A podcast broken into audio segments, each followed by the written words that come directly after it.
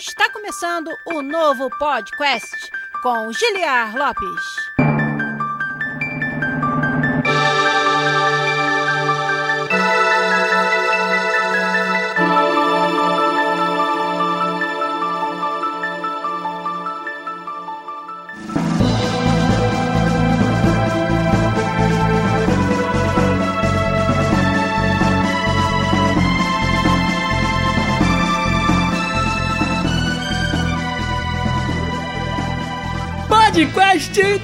Área, galera! Estamos de volta mais uma vez nesse que é o único podcast onde você conversa em português com profissionais da indústria de games internacional. Eu sou Giliar Lopes, designer dos games da série FIFA, aqui na Electronic Arts em Vancouver, no Canadá, falando com vocês nessa noite quase madrugada aí do Brasil, domingão pra segunda, já são 11h18, aí no horário de Brasília, 7h18 pra mim aqui em Vancouver. A vantagem da gente estar no fuso horário mais atrasado é poder estender aí o nosso tempo útil no domingão e falar com vocês aqui no finalzinho de tarde, comecinho de noite, já madrugada no Brasil e falar de várias notícias muito importantes que nós ficamos sabendo, algumas delas no dia seguinte da gravação do episódio da semana passada e notícias essas que talvez tenham mudado completamente, talvez tenham apenas reforçado os pontos que a gente trouxe na semana passada sobre a guerra da nova geração. Hoje nós estamos aqui de novo fazendo essa gravação via live no Twitch, twitch.tv barra podcastbr, onde você acompanha e já deu pra ver que a galera tá comparecendo em peso de novo. O episódio da semana passada bateu os recordes do nosso canal. A gente quer continuar com esse momento aí, continuar com esse ritmo e para isso a gente conta com vocês aí, a gente conta com uma galera que já está acompanhando com a gente aqui. Deixa eu dar o meu salve, que já é tradicional. O canal tá crescendo tanto que daqui a pouco não vai ser mais possível dar o um salve pra todo mundo. Mas por enquanto a gente continua levando, ó. ó lá no começo, o Thiago, seu WBSQ foi o primeirão. O Marchiori Matt também tá com a gente. O Keijin BR, meu querido professor Marcelino, que assinou com o Twitch Prime. Muito obrigado mais uma vez. Cinco meses em que ele assina com a gente. Quem mais? O Bernardo com vários N's e vários R's, também figurinha fácil. O Bruno Pisol, meu querido, que também assinou com o Twitch Prime. Esse aí talvez seja o recordista. Tem sete meses em que ele assina com a gente. O Bruno Pisol, muito obrigado pelo seu apoio de sempre. O Wellington Balmo também tá aí com a gente, que retornou ao nosso Discord depois de aí mais de um ano afastado. Postou de novo aí, a gente bateu um papo essa semana. O Rodrigo Ferro, meu querido amigo, também tá aí com a gente. E o Gabolcão também tá lá, olha lá, deu o alô dele. O Rani-san, que acabou de voltar a acompanhar as lives, tá feliz de estar com a gente aqui. Nós estamos felizes com a sua presença, Rani-san, muito obrigado. Quem mais? O Gabolcão também assinou com o Twitch Prime com a gente, olha aí, três meses em que ele acompanha e apoia o podcast aqui no Twitch, muito obrigado. Quem mais? O Sr. Cevada, meu querido amigo do canal de pautas. Canal de pautas que tá meio abandonado, né? Porque eu tô sem tempo de ficar conversando muito sobre as pautas, mas a pauta dessa semana, o Sr. Cevada, ele nem sabe, mas ele me ajudou a fazer, a colocar aqui no programa. Então, muito obrigado mais uma vez. O Sr. Cevada também assinou com o Twitch Prime. Muito obrigado. Já por três meses aí ele nos acompanha, nos apoia. Quem mais aí? O Jeffo3 também deu o i aí, pessoal dele. O Game no Pote tá com a gente também. O Matheus Metrio 95, outra figurinha fácil, tá aí também. O Marlon Gabriel 89 e o User Lipex também tá aí. O Rafael Santos UDI. O Marlon Gabriel também assinou com o Twitch Prime. Muito obrigado. Cinco meses de apoio. Valeu demais. E também mó galera aí que tá com a gente já acompanhando nossa live de gravação de um episódio com muita interação com vocês. Vou ter várias perguntas para fazer para vocês durante essa live de hoje. A primeira delas, então, já vou deixar aqui pra gente partir pro começo do nosso programa. É o seguinte: que jogo vocês estão jogando? O que, que tem de bom na sua playlist dos games que vocês podem falar pra gente? Então, nesse ritmo, a gente começa agora o episódio 353 do podcast. Vamos lá.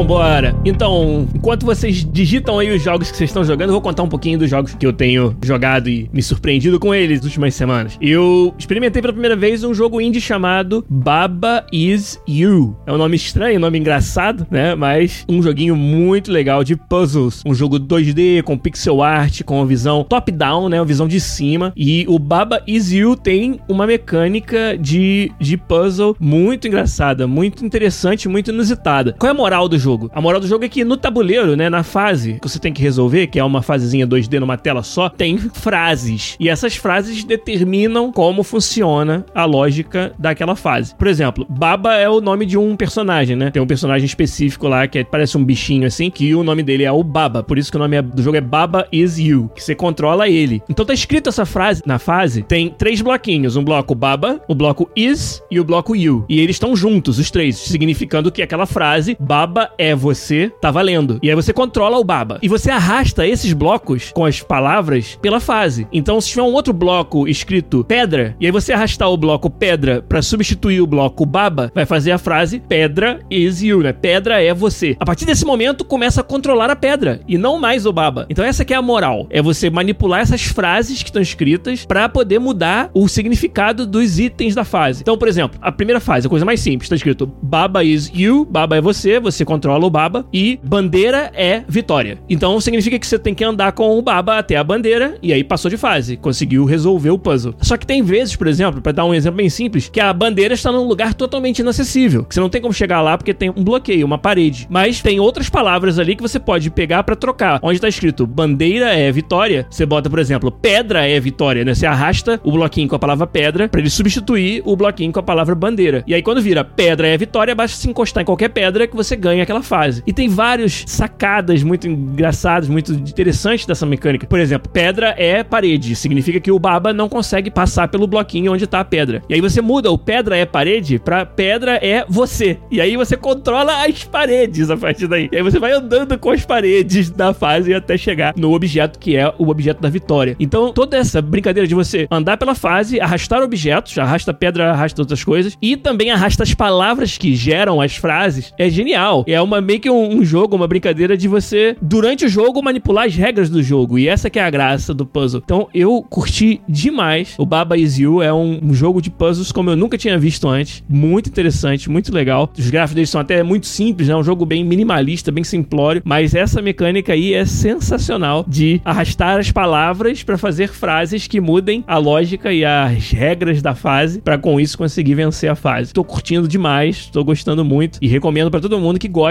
de jogos de quebra-cabeça de puzzle desse tipo. Eu gostei bastante do Baba You. A galera tá postando a beça aqui, ó, os jogos que estão jogando. O KGBR tá jogando Spellbreak, o Game No Pode tá jogando State of Decay 2, olha aí. Gajin Impact pro Sun, Pillars of Eternity, que excelente RPG que o User Lipex tá jogando aí. O Elton Bauer falou que tá sempre atrasado. Quem não está, né, meu querido? E ele tá jogando Remnant. E o Marlon Gabriel tá jogando Final Fantasy XV. Será que ele está se preparando pro 16 sair? Não sei. O Jeff 3 tá jogando Valorant e Celeste. Celeste, que jogo fantástico que você está jogando, meu amigo. Um jogo de plataforma dos melhores que saiu nos últimos tempos com arte dos brasileiros, né? A Mora e o Santo. Muito bom, Celeste. O Gabucão tá se arrastando no novo Paper Mario Origami King, dizendo que o combate é muito chato. Eu, sinceramente, adoro Paper Mario. Sou muito fã. Mas eles, de uns tempos pra cá, têm pegado muito leve na dificuldade dos combates. Acaba fazendo ficar chato, ficar maçante, o jogo se arrastar e você perde a paciência. Apesar do resto todo do Paper Mario ser muito legal, os puzzles do Paper Mario sempre são interessantes, a história é sempre muito legal também. Ainda me lembro, um dos meus jogos preferidos da vida foi o Paper Mario and the Thousand Year Door, a versão do GameCube. Foi um dos meus preferidos de sempre, assim, que jogo fantástico, que história maneira. E naquela época o desafio da jogabilidade ainda era interessante. Mas eu sinto que dos tempos pra cá vem ficando cada vez mais nerfado, cada vez mais simplificado. E eu também sinto um pouco como você no quesito simplicidade do combate. O Matheus jogou Gears, não falou qual versão. O Asteronte falou: ó, fui ignorado no salve. Pô, desculpa, é que eu devo ter perdido seu nome no meio dos outros mesmo. Salve pra você, mas tá jogando o novo Super Campeões, olha aí. E o Babazil é muito bom, ele disse, eu também acho, cara. Ó, o JV Munduruca assinou com a gente com o Twitch Prime. Muito obrigado, meu querido. Bem-vindo de volta à nossa live. O Seu Cebola fez mais uma run de Sekiro e agora está dando uma olhada no Vampire. E falou que não abandonou o canal de pautas. Não, eu quis dizer que eu abandonei o canal de pautas. Eu não consigo mais olhar o que você tá mandando lá. Você nem sabe, você ajudou na pauta dessa semana também.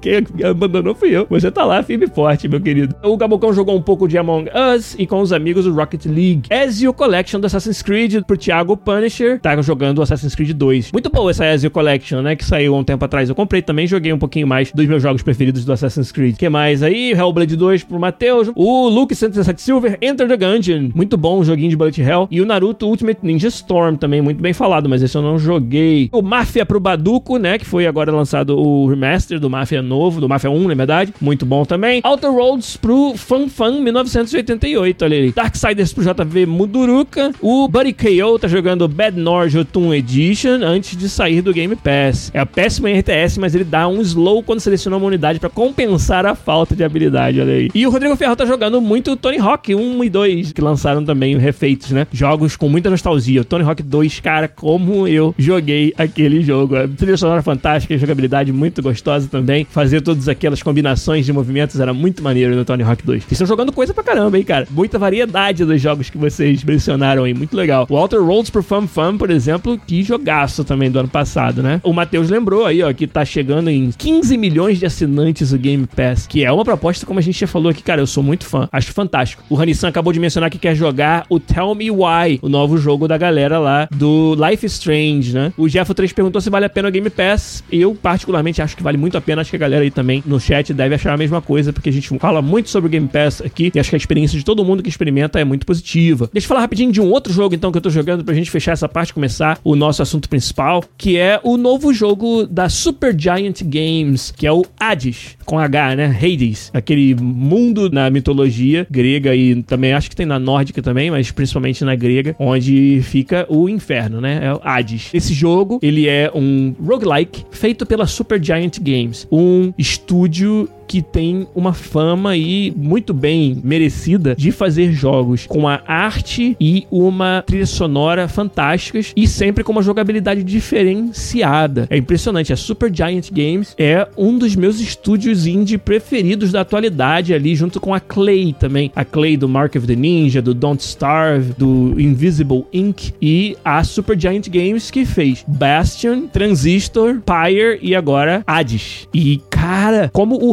É uma junção dos melhores elementos dos jogos anteriores da Super Giant. É um roguelike onde você é o filho do deus Hades e o seu objetivo ali é fugir do mundo do inferno e ir pro Olimpo. Eu não cheguei longe o suficiente para saber o que acontece depois que você chega lá. E você, como esse filho do Hades, você vai na verdade descobrindo durante o jogo que a história não é bem assim, que tem uma questão familiar aí sendo explorada que eu não quero dar spoiler, mas a mecânica do jogo é o quê? É um jogo de hack and slash no mundo isométrico, né? E usa diferentes armas. Tem armas, por exemplo, de combate de perto, né? Uma espada e tal, que você tem sempre um ataque normal, que dá combo, você dá um ataque atrás do outro e dá um combo. Tem um ataque especial. No caso da espada, por exemplo, ele dá um pulinho e dá uma espadada no chão que atinge a área em torno dele. Tem também uma magia, um cast que ele faz, que ele joga um cristal, que ele fica preso, inclusive, nos outros inimigos. Ou seja, uma jogabilidade de combate 2D aí nesse mundo isométrico, né? Onde ele tem dash também, obviamente, para ele sair dos inimigos. E vem inimigos de todos os lados, inimigos com um comportamento muito diferente. Mas invés de ser um jogo side-scroller, né? De lado, ele é um jogo isométrico, top-down, assim. Você vai andando pelo mapa e vai matando os, os inimigos. Você sempre tem que limpar uma tela de inimigos para poder passar pra próxima. E a cada tela tem sempre uma recompensa no final quando você limpa todos os inimigos. Tudo isso é gerado proceduralmente. Então, cada vez que você tenta fugir do Hades, é gerado um mundo novo com fases novas, telas novas. E você tem um número de telas que você tem que passar até chegar no chefe da primeira fase. E aí você sobe, vamos dizer assim, porque você está vindo do inferno, então você está embaixo. Você vai subir. A cada nível que você subir, você está chegando mais perto de sair do Hades. Então tem todo esse combate, cara, é muito gostoso. Então tem esse o elemento do combate do Transistor, por exemplo, da Super Giant também, que é muito gostoso de jogar, é muito preciso, assim. Tem aquela característica que os jogos da série Souls têm, de que você, quando erra ou quando toma dano, você não se sente traído pelo jogo, mas pelo contrário, você sabe que você fez algo ali errado, ou demorou para apertar um botão, ou usou um golpe no momento onde não deveria. Fica muito claro o que, que você fez de errado sempre. E isso, para quem quer jogos com desafio mecânico, é muito bom, é muito gostoso. E no Hades tem isso, cara, demais, assim, a jogabilidade dele muito bem tunada. Tem uma variedade grande de armas também. Então eu dei o exemplo da espada, e aí ontem eu tava fazendo várias runs com arco e flecha, que é uma arma totalmente diferente. Com a espada você tá o tempo todo se mexendo, dando dash pra cima dos caras e dash pra longe de novo quando eles tentam te atacar, e dá um dash, dá duas porradas e foge. E com o arco é totalmente o contrário. Você tá dando dash pra se posicionar o mais longe possível, porque o seu arco atinge os inimigos enquanto os inimigos não atingem você ainda. Eles têm que chegar perto. Então, inimigos que têm arma de corpo a corpo, você mata muito mais rápido. Inimigos que atacam de longe, você tem que meio que né, driblar,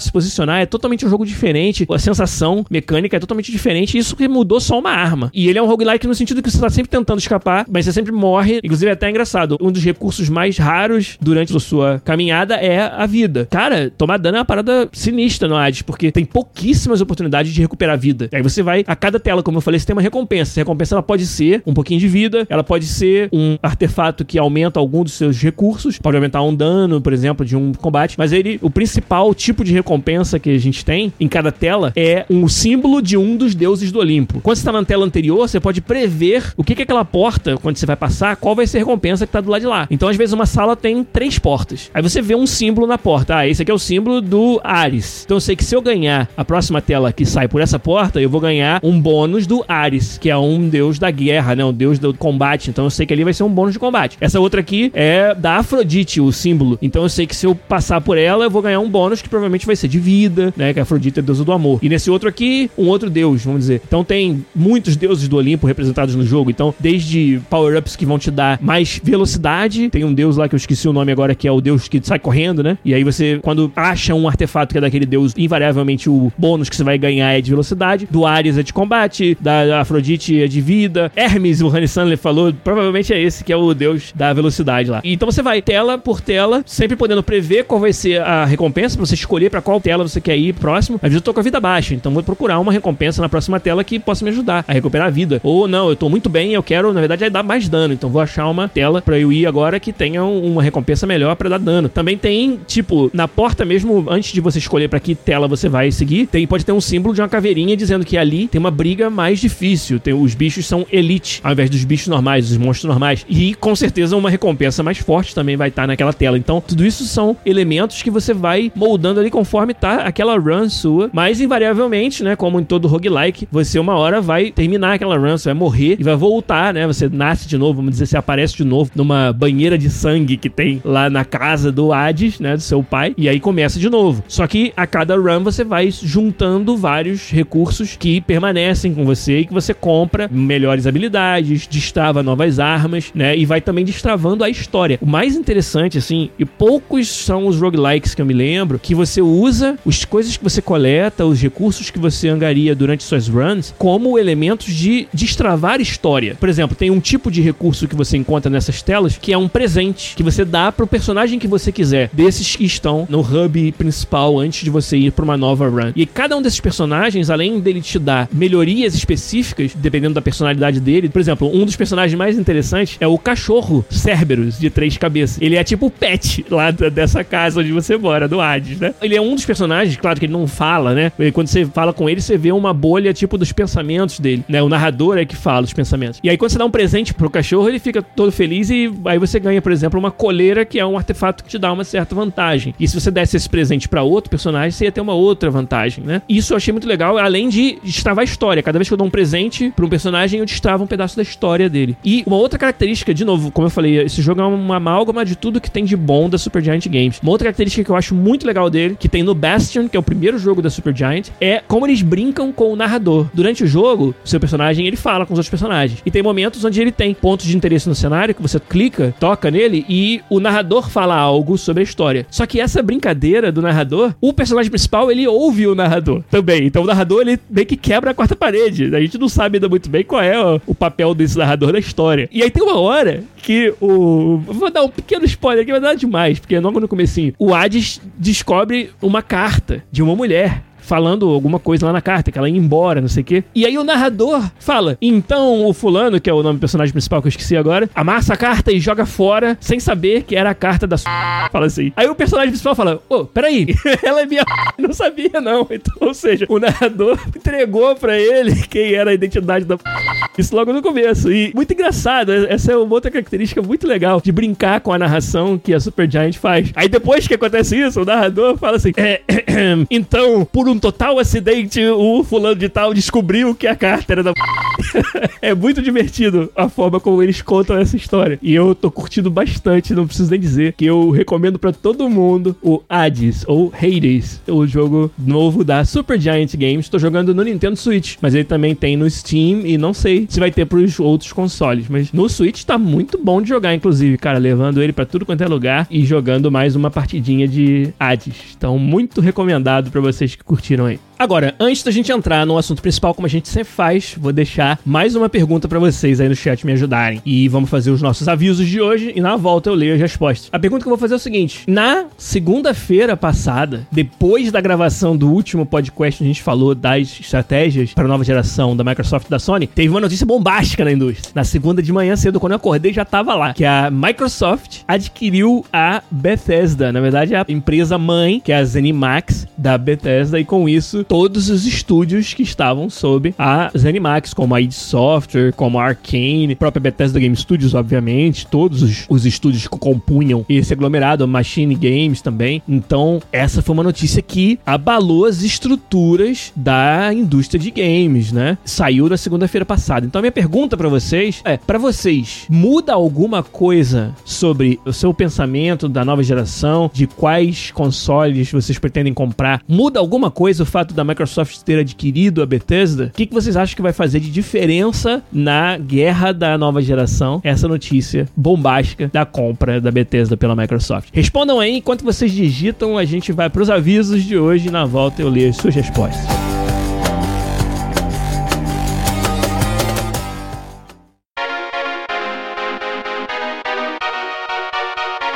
Avisos de hoje são aqueles que vocês já conhecem. Esse aqui é um trabalho que a gente faz toda semana, trazendo conteúdo exclusivo para vocês, que é totalmente bancado pelo amor e também pelo dinheirinho, de vez em quando, da nossa comunidade. Então, essa nossa comunidade fantástica que nos apoia nas nossas campanhas de financiamento coletivo no Patreon e no PicPay. Você que quer se tornar um patrono do podcast, poder ter acesso à sala exclusiva para patronos lá no nosso Discord, é lá no patreon.com/podcast ou no picpay.me barra podcast que você faz isso. Inclusive, os patronos de 15 dólares no Patreon ou de 50 reais no PicPay participam de um hangout mensal, onde por uma hora a gente conversa sobre o assunto que vocês quiserem. A gente sempre marca uma vez por mês e acho que em breve, muito breve, talvez no fim de semana que vem, já a gente vai marcar o hangout que tá faltando aí pro mês de setembro para os nossos patronos premium. Tem acesso a essa sala, patronos premium e também a sala de chat hangout, onde a gente todo mês faz uma conversa durante uma hora, onde falamos o que vocês quiserem por lá, conversamos sobre qualquer assunto e tem várias coisinhas que a gente conversa por lá que não são conversadas aqui no podcast. Então, o que é falado no Hangout fica no Hangout, como eu sempre falo. Você que quer nos ajudar e ainda ter esse acesso diferenciado, é lá no patreon.com/podcast ou no picpay.me/podcast que você faz isso. Agora, se você não puder contribuir nas campanhas de financiamento coletivo, uma outra forma que você nos ajuda demais é com as assinaturas com a sua conta Twitch Prime Prime Gaming aqui no Twitch Twitch. O nosso querido Uncle Andy foi o mais recente assinante que acabou de nos dar esse privilégio de termos o seu apoio. Muito obrigado, Uncle Andy. E mais cedo hoje eu falei de vários de vocês que nos deram um novo sub aqui no Twitch com a sua conta Twitch Prime Prime Game. Muito obrigado. Vocês ajudam demais o nosso canal a poder, como eu falei, tá toda semana trazendo aqui um, um conteúdo livre de barreira de acesso, livre de paywalls, livre de qualquer outro tipo de ad, né? Na verdade, os ads que vocês veem por exemplo, na plataforma Twitch, são os ads embutidos na plataforma, não são ads do podcast, a gente não ganha nada com isso. Nossos vídeos no YouTube, que são as íntegras das lives de gravação que são publicadas no YouTube, são livres de qualquer ad, de qualquer monetização. E claro, também o nosso podcast, que sai no feed, ele é livre de qualquer custo para você que ouve e a sua ajuda é o que paga o trabalho fantástico do nosso editor, o Zabuzeta, o melhor editor de podcasts do Brasil, que faz sempre esse trabalho aqui de limpar, deixar tudo bonitinho para vocês ouvirem sem estresse, sem noia durante a semana semana, saindo toda terça-feira de manhãzinha cedo. Garanto para você que a hora que você acorda aí pro seu trabalho, pro seu estudo, pro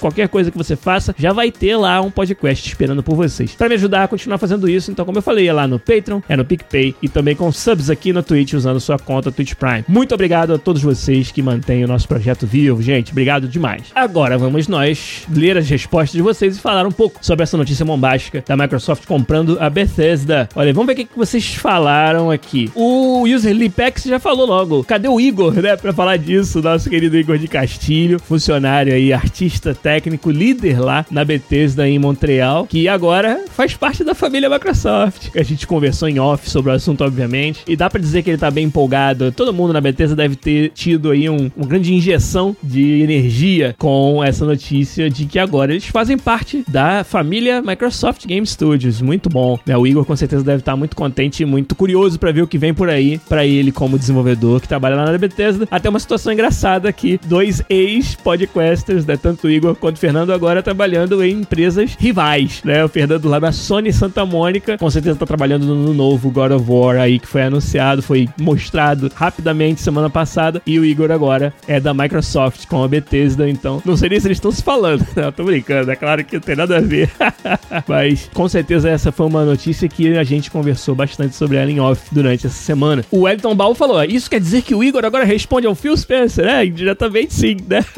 ele que é ó, amiguinho assim do Todd Howard, né? Já toma cerveja com ele e tudo. Agora vai, vai conhecer o Phil Spencer, olha aí. O seu Cevada falou que para ele não muda nada. Lembra que a pergunta que eu deixei foi mais ou menos essa, né? Se essa aquisição muda alguma coisa na briga dos consoles. O seu Cevada eu já sei que ele é time PlayStation, né? Ele até faz chacota do Xbox. Então, para ele, ter a Bethesda ou não, não mudou nada. Mas eu não sei se é bem assim pra todo mundo, não, hein? Quero ver. Deixa eu ver o que mais que vocês falaram, ó. O User Apex falou que já ia de Xbox e para ele só deve ter reforçado essa ideia. Mas ele falou, ó, podemos esperar AAA exclusivo a cada dois meses. Essa é a ideia. Olha aí. Quase isso, hein? Vai ser fantástico. O Wellington também falou que não muda nada, porque já vem de Xbox desde o 360, o Wellington Balbo, e falou que continuará com o Xbox. Mas acredita que o mercado nessa geração, que foi dominado praticamente pela Sony, né, na última, agora vai ter uma nova boa briga na Next Gen. Muito bom. O Game no Pot falou que não muda muito para ele, porque ainda vão poder jogar os jogos da Bethesda no PC. Tô entendendo que, que ele continua com o plano de ter o PlayStation e vai jogar os jogos exclusivos da Microsoft no PC. Que eu acho que para quem é muito fã da Sony e não vai conseguir comprar os dois consoles e nem ficar sem os exclusivos da Sony, o PC passa a ser uma excelente estratégia, uma excelente alternativa para você não perder os exclusivos da Microsoft, né? Muito bom. O Thiago CWBSQ falou que no curto prazo talvez não mude muito, mas no longo prazo vai mudar com certeza. Também pelo fato de que talvez a Microsoft vá começar a tornar os jogos da Bethesda mais e mais exclusivos com o passar do tempo, né? E aí eu também acho que pode ser que mude bastante no longo prazo. Cara, vocês escreveram bastante aqui, mas não vai dar tempo da gente ler tudo, então eu vou dar uma puladinha aqui. O pessoal falando do Game Pass, que vai fazer uma diferença grande ter os jogos da Bethesda no Game Pass, e eu concordo com vocês também. O Gabucão ainda falou que acha que os exclusivos da Sony são melhores que os jogos da Bethesda. Mas você não tem como negar o peso que trazer os jogos da Bethesda para dentro da família de exclusivos do Xbox tem, né? Mesmo que não suplante completamente os exclusivos da Sony, na sua opinião, são exclusivos de peso que agora a Microsoft, de uma hora para outra, né? Com esforço nenhum, né? Só 7 bilhões e meio aí de dólares, ela trouxe de uma hora para outra para dentro da sua oferta de jogos exclusivos. Excelente. Então, vamos tentar destrinchar essa notícia aí. Bom, acabei de mencionar o valor, né? O preço da compra chamou muita atenção para você ver como não só a indústria de games está aquecida, que o fato de você poder ter uma aquisição no valor de 7 bilhões e meio de dólares na nossa indústria é algo assim absurdo. É um valor realmente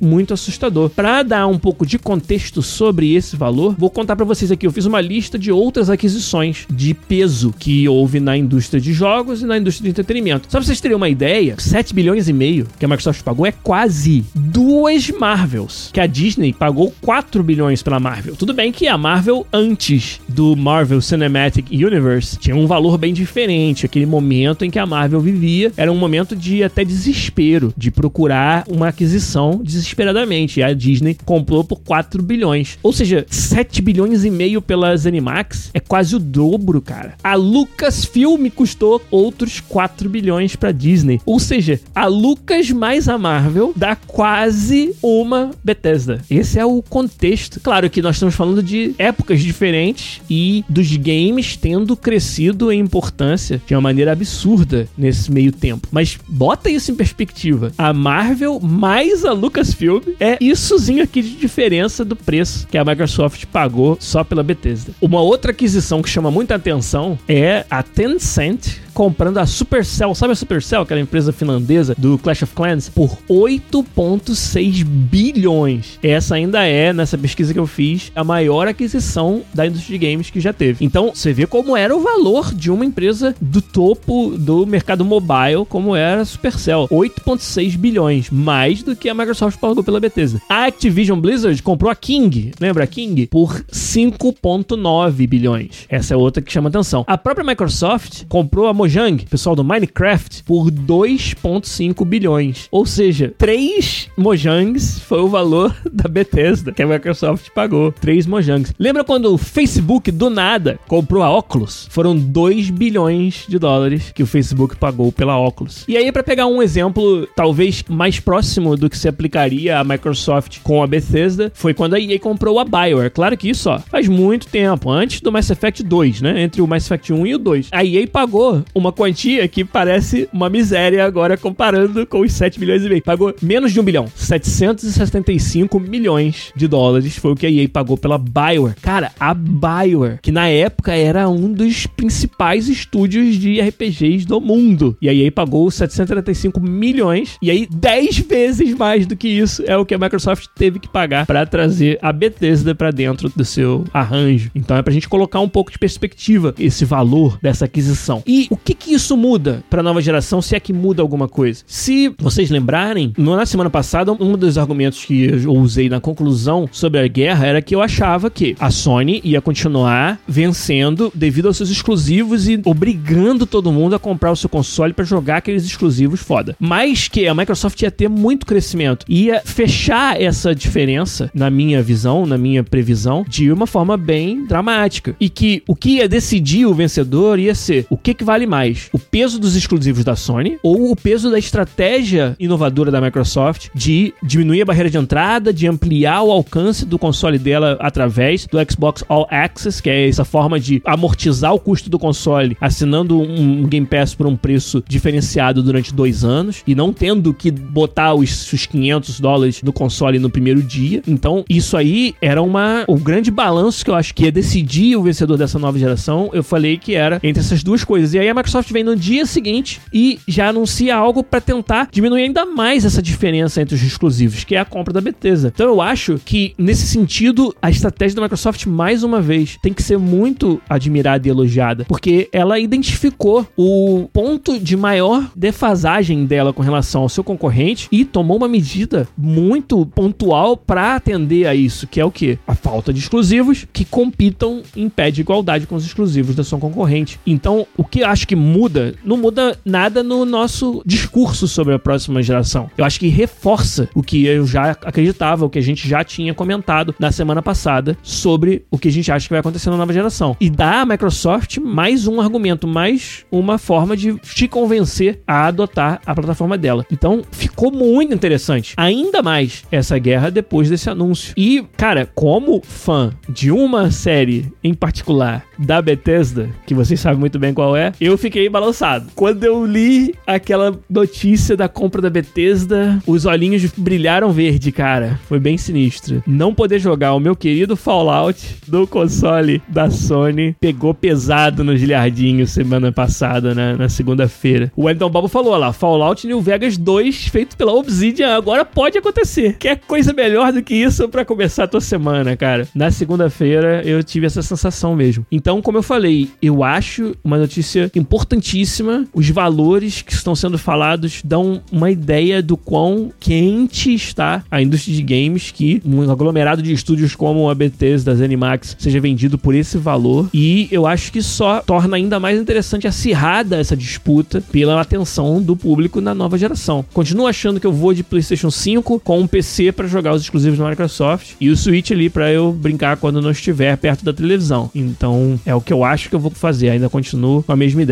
Agora, pra gente ir pro próximo assunto, pra próxima notícia, eu vou deixar uma outra pergunta para vocês, beber uma aguinha aqui e a gente vai ler suas respostas na volta. Respondam agora para mim. O que vocês acham de cloud gaming? O que vocês acham do jogar os jogos na nuvem, como é a proposta do Stadia e como é a proposta de um novo entrante no mercado que foi anunciado essa semana, o serviço de jogos na nuvem da Amazon, que é o Amazon Luna. O que, que vocês acham dessa possibilidade? Se vocês vocês veem com bons olhos o futuro dos jogos na nuvem ou não? E aí, respondam aí enquanto vocês digitam. A gente bebe uma aguinha aqui, dá mais um aviso curtinho e já volto para ler as respostas de vocês.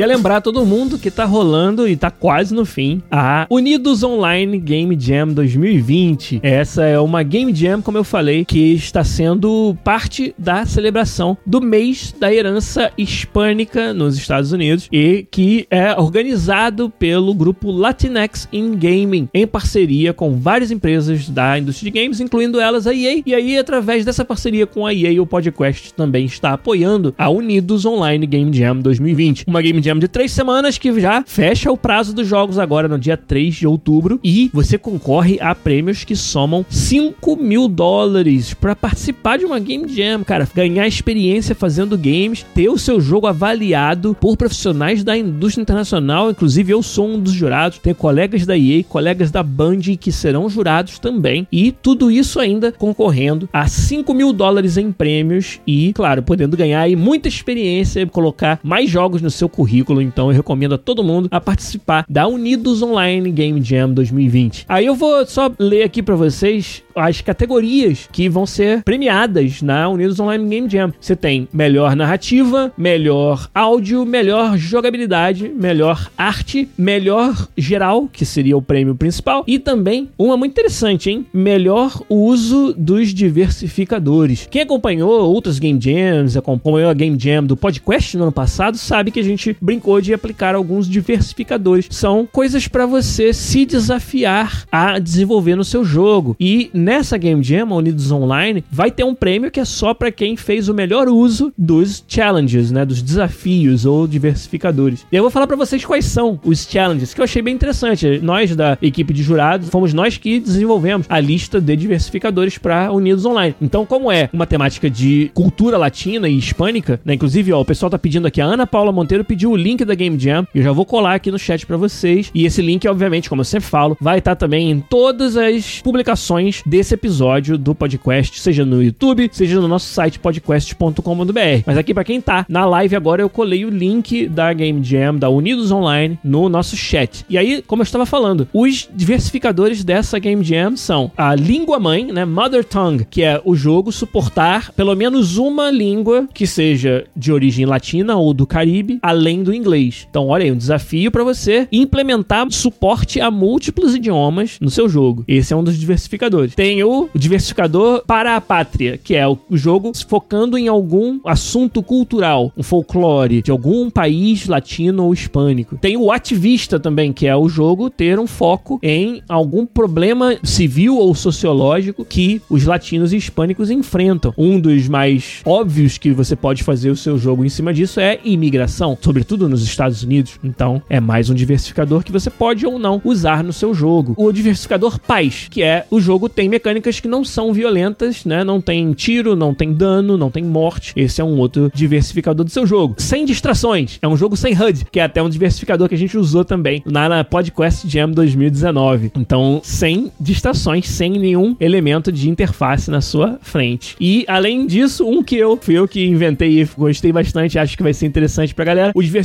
carnaval, que é o jogo tem músicas originais ou de uso livre que representem os ritmos típicos da América Latina ou do Caribe. Então, se você colocar essas músicas no seu jogo, você atende a esse diversificador. E o último, um diversificador bem pra galera mais old school, o nome dele é Old School, que é o seu jogo usar apenas 256 cores em toda a sua apresentação. Esses são os diversificadores. Uma das categorias é melhor uso dos diversificadores, mas tem várias outras categorias que não obrigam você a usar os diversificadores. Na Unidos Online Game Jam, que termina agora no dia 3 de outubro, e na semana logo após o dia 3 de outubro, os jurados vão estar aí super ocupados jogando seus jogos, fazendo as avaliações, dando feedback pra gente depois poder lançar aí os nomes dos vencedores em cada uma das categorias. Então, convido a todo mundo para conferir, jogar quando saírem os jogos da Unidos Online Game Jam, vão estar disponíveis lá no itch.io, como de costume, e também apoiar aí o mês de herança dança hispânica e celebração da cultura latina hispânica aqui na América do Norte. Então, antes desse aviso, eu tinha deixado uma pergunta para vocês sobre jogos na nuvem, cloud gaming e qual é a expectativa de vocês, o que vocês curtem a ideia, acham que vinga ou não. Vamos dar uma olhada aqui nas respostas de vocês. O Berg Boss mandou aqui, ó. Eu acho que é o futuro e acho que até as próprias empresas sabem que o momento não é agora, mas precisam ser proativos para surfar essa crista da onda quando começar a adesão em massa, quando a infraestrutura de rede permitir. Então o Berg Boss em uma resposta ele resumiu os desafios do cloud gaming, mas também o potencial que ele tem para mudar a nossa indústria, né? O Thiago CWBSQ falou que com o 5G vindo por aí pode ter um grande peso no mobile. É interessante. O Gabucão falou, ó, testei o xCloud da Microsoft e fiquei surpreso. Olha aí, ele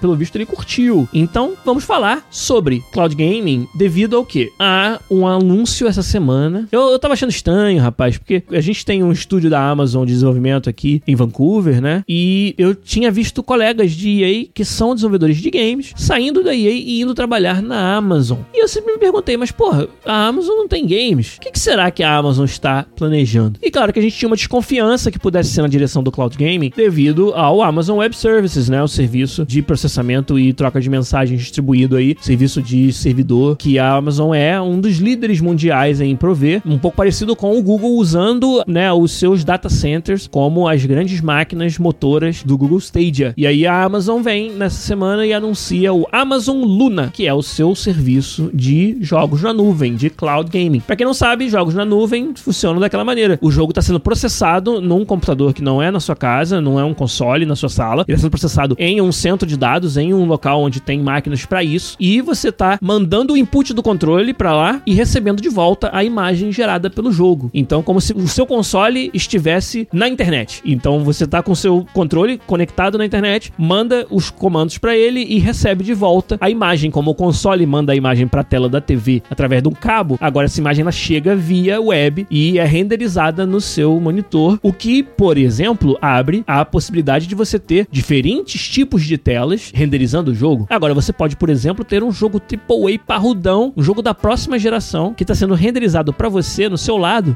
no iPad, no iPhone até, numa TV Smart sem console, porque o que ela está fazendo é baixar a imagem já gerada pelo jogo que foi processado na nuvem. E além disso, é claro, a outra parte dessa equação é o input, é o controle. Você vai precisar de alguma forma mandar os comandos para lá. Então, cada um desses serviços desenvolveu seu controle próprio, que conecta também na nuvem. O do Google, inclusive, promete que conecta direto com o data center para que tenha no mínimo de lag possível. Então, já para ter uma ideia dos desafios dessa área, a gente já falou de cloud gaming muitas vezes aqui, mas claramente o lag, como o próprio Wellington Balbo acabou de falar aí no chat, né, é a grande questão. O tempo que leva pro seu input, que saiu do seu controle, ser transmitido pela internet até o data center e ser processado lá e voltar em forma de imagem para você ver o resultado na tela do input que você tinha dado. Claramente, o cloud gaming tem desafios de infraestrutura de redes, desafios tecnológicos muito grandes. E talvez por isso ele não tenha ainda vingado tanto. Ainda mais se você considera as diferenças de velocidade e estabilidade das redes nos diferentes lugares do mundo. E o quanto custa ter uma conexão, uma banda larga de ponta diferente em vários lugares do mundo. Então, por exemplo, porra, no Brasil, até na América do Norte é muito mais caro você ter uma banda larga comparado, por exemplo, com a Europa, onde é mais barato. Então, você tem a questão do custo, a questão, como eu falei, da estabilidade dessa conexão também e simplesmente do quão confiáveis são esses serviços de conexão, os seus Internet Service Providers, né, que são os provedores de internet, né, que a gente chamava antigamente. O quão confiáveis são esses serviços para você ter uma experiência de jogo que você consiga interagir de forma ok com o jogo, de forma decente. Então, esses são grandes desafios. A Amazon é uma das poucas empresas, e por isso que faz tanto sentido ela ter anunciado o seu próprio cloud game, é uma das poucas empresas que tem à sua disposição uma infraestrutura já ampla de servidores, que é, como eu falei, o Amazon Web Services, da mesma forma que o Google tem com seus data centers. Então, para essas duas faz muito sentido investirem pesado no cloud gaming. Agora,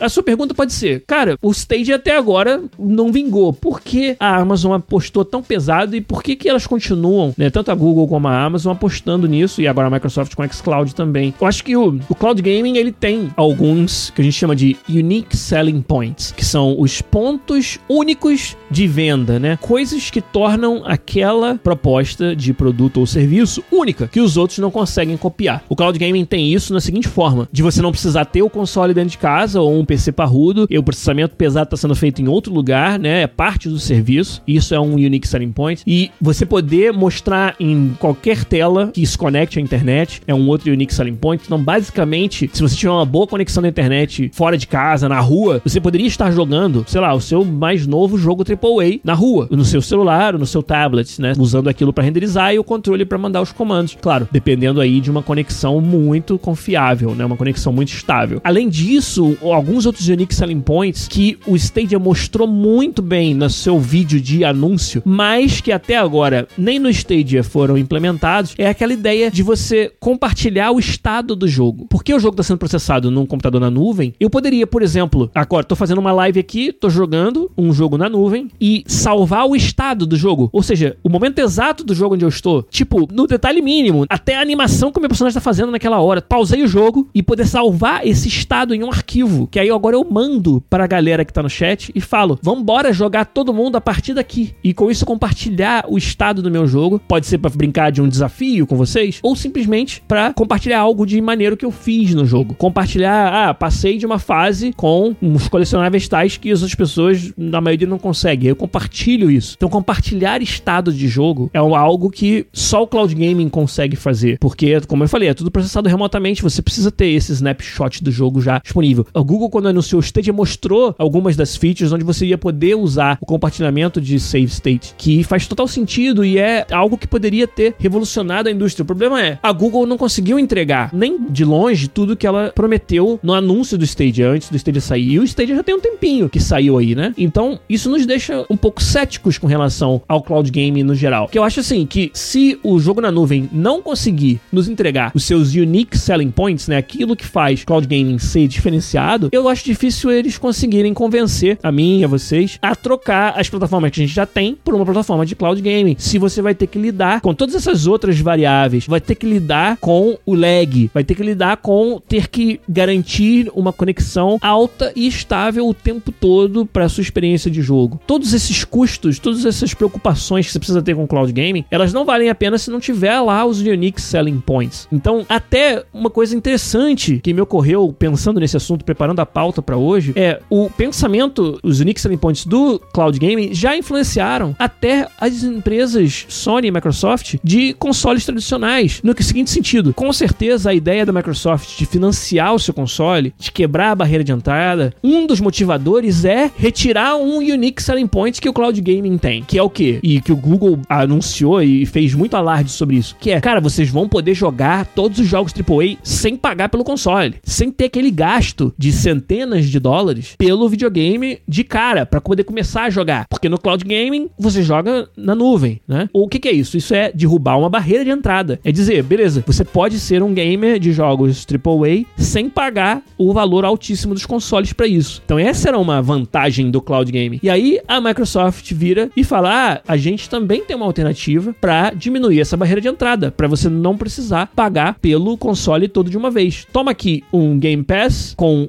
nossa coleção de jogos à sua disposição e se você ficar dois anos no Game Pass com esse valor, você leva o console de graça, né? De graça, tá pago pela amortização desse valor durante os dois anos. E de uma hora para outra, essa estratégia da Microsoft simplesmente torna um dos maiores pontos de vantagem do cloud gaming não mais tão vantagem assim. Então é isso que eu acho no geral para responder a mesma pergunta que eu fiz para vocês, o futuro do cloud gaming, que é enquanto eles não nos mostrarem os seus pontos de diferenciação implementados e funcionando de uma forma que a gente exploda a cabeça e não consiga mais jogar de outra maneira, e eu acho que essa parada de distribuir o estado de save é uma das maiores promessas, e a outra é você poder jogar em qualquer tela, ele suportar todos os seus devices, que também não é verdade. O próprio Amazon Luna já foi anunciado que quando sair vai suportar devices da Apple, mas o Android vai ser depois, vai ser adicionado num, num update futuro. A mesma coisa do Stadia, ele não saiu suportando todos os devices, todos os dispositivos, né? Então, quanto o cloud gaming ainda não nos comprovar porque acho que o, a gente já entendeu o potencial, a gente já entendeu as propostas de diferenciação. A gente agora tem que ver funcionando. E eu tenho que ver na minha conexão, na minha casa, com os meus dispositivos, isso funcionando. E só então eu acho que você vai ser convencido a adotar o cloud game. E eu não sei se essas empresas estão numa posição onde a sua infraestrutura as permite fazer isso ainda. A galera tá falando aí que acham que o Stadia queimou a largada. E eu também acho. Tinha que ter saído de cara com esses pontos de diferenciação pra gente poder acreditar na proposta. Do jeito que ficou, ficou, cara, muito assim, promessas não cumpridas, você aposta em um potencial e de novo, lembre-se, cloud gaming é um serviço onde você assina por mês. Que motivo alguém teria para manter a sua assinatura todo mês nesse momento, sendo que a experiência não tá te oferecendo nada de muito diferente ou vantajoso sobre as outras. Então, no momento, a proposta de valor eu acho que não tá lá pro, pro cloud gaming. E cada uma dessas empresas entrando nessa jogada, eu acho que dá mais força para que isso se realmente realize o potencial no futuro. Mas eu tô cético. Enquanto eu não vi mesmo todas essas coisas que eu falei acontecendo na minha frente, na minha conexão, nos meus dispositivos, com todas aquelas features que foram anunciadas e não foram implementadas, eu fico cético, fico desconfiado do cloud game. A outra coisa que, ó, o Wolf 3 Lives falou aí no nosso chat, o preço tem que ser menor. Acho que outra coisa que a gente tá vendo é que essa competição tá fazendo, botando muita pressão para que o valor dessas assinaturas seja mais barato. Quando eu falo, cara, de novo, volto à estratégia que eu acho matadora da Microsoft, de te dar o console e você vai pagando através de uma assinatura do Game Pass durante dois anos pelo valor desse console. Olha o valor agregado que tem essa proposta. Depois dos dois anos, o Xbox o console é seu. Você tá livre para fazer o que quiser com ele. E tem o seu console da nova geração que você queria, parrudo, com todas as features que você quer. Isso já é, cara, um tapa na cara do cloud game muito forte, de um dos seus maiores unique selling points, seus pontos de diferenciação. Então essa é a análise que eu faço e é assim que eu tô vendo o momento de cloud gaming, ainda com muita coisa a provar, inclusive de infraestrutura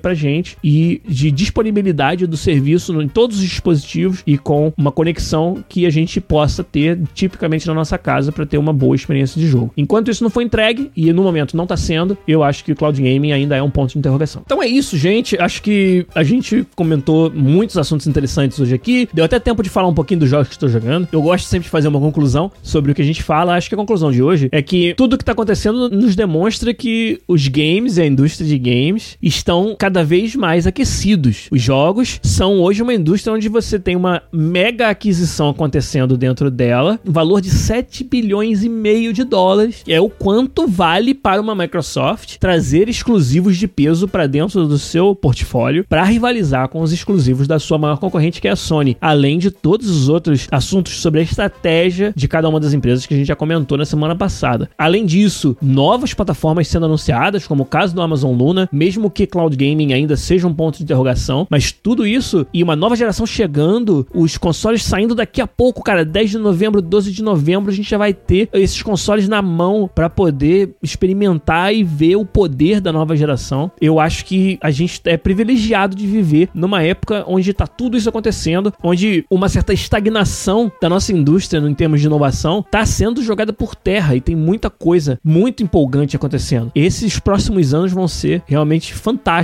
eu acho, onde com certeza as manobras, as aquisições, as estratégias não pararam por aí. É claro que a Sony, a Microsoft e a Nintendo e esses outros players que estão chegando aí vão estar sempre uns querendo vencer os outros, dar aquele passo à frente com novos, espero eu, né? Novos modelos de negócio, inovação nos jogos, inovação na forma de oferecer valor para os jogadores, para os usuários, que no final é isso que a gente quer. A gente quer pagar um preço justo e ter em volta um valor fantástico em termos de jogos, de experiências de games, pelo que a gente está pagando, com uma tecnologia que é ponta da indústria de entretenimento. Então, nesse sentido, ser um gamer e ser um desenvolvedor de jogos e estar tá atuante nessa indústria é um momento fantástico que todos nós estamos vivendo. E, como eu não posso deixar de falar, vocês vão sempre ter essa janela para ver o que está acontecendo por dentro, para entender um pouco do que os desenvolvedores, os profissionais que trabalham nessa indústria e que fazem muitas vezes essas mudanças acontecerem. Vocês vão ter essa janelinha para dentro desse mundo através aqui do podcast, da forma que eu puder trazer para vocês e os meus convidados também puderem. Então, muito obrigado a todo mundo que acompanha sempre a gente e espero que vocês tenham curtido a gente conversando sobre todos esses assuntos hoje. É claro que na semana que vem, podcast está de volta com mais um episódio para vocês. Mas por hoje, Guilherme Lopes vai ficando por aqui. Um abraço, muito obrigado pela quantidade recorde de mensagens, sem contar os bots do nosso chat. A participação de vocês foi fantástica. Muito obrigado mais uma vez vocês. E voltem ainda domingão que vem pra gente fazer mais uma live de gravação, com certeza com mais algum assunto interessante aqui no podcast. Mas por hoje, ficamos por aqui. Um abraço pra vocês. Até semana que vem, gente. Tchau. And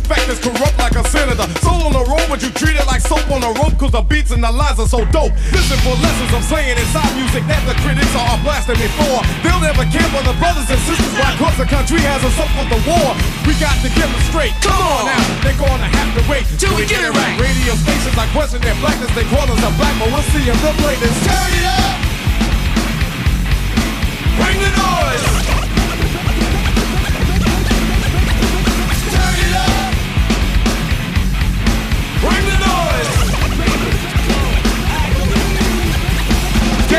Front of me. The crowd runs to me. My DJ is warm. He's ex. I call him Norm. You know he can cut a record from side to side. So with the ride, the glide, to be much safer than a suicide. Soul control beat is the father of your rock and roll music. For what for which and you call a band man. Making the music, I'm music, but you can't do it. You know you call demos. But we ride demos too. What you gonna do? Rap is not afraid of you. Beat is for Sonny Bono. Beat is for Yoko Ono. Run the MC for say the DJ couldn't be a band. Stand on his own feet. Get you out your seat. Beat is for Eric B and LL as well. Hell. Wax is for Anthrax. Still like your rock bells. Ever forever. Universal and will sell. Time for me to exit. Terminator X, turn it up!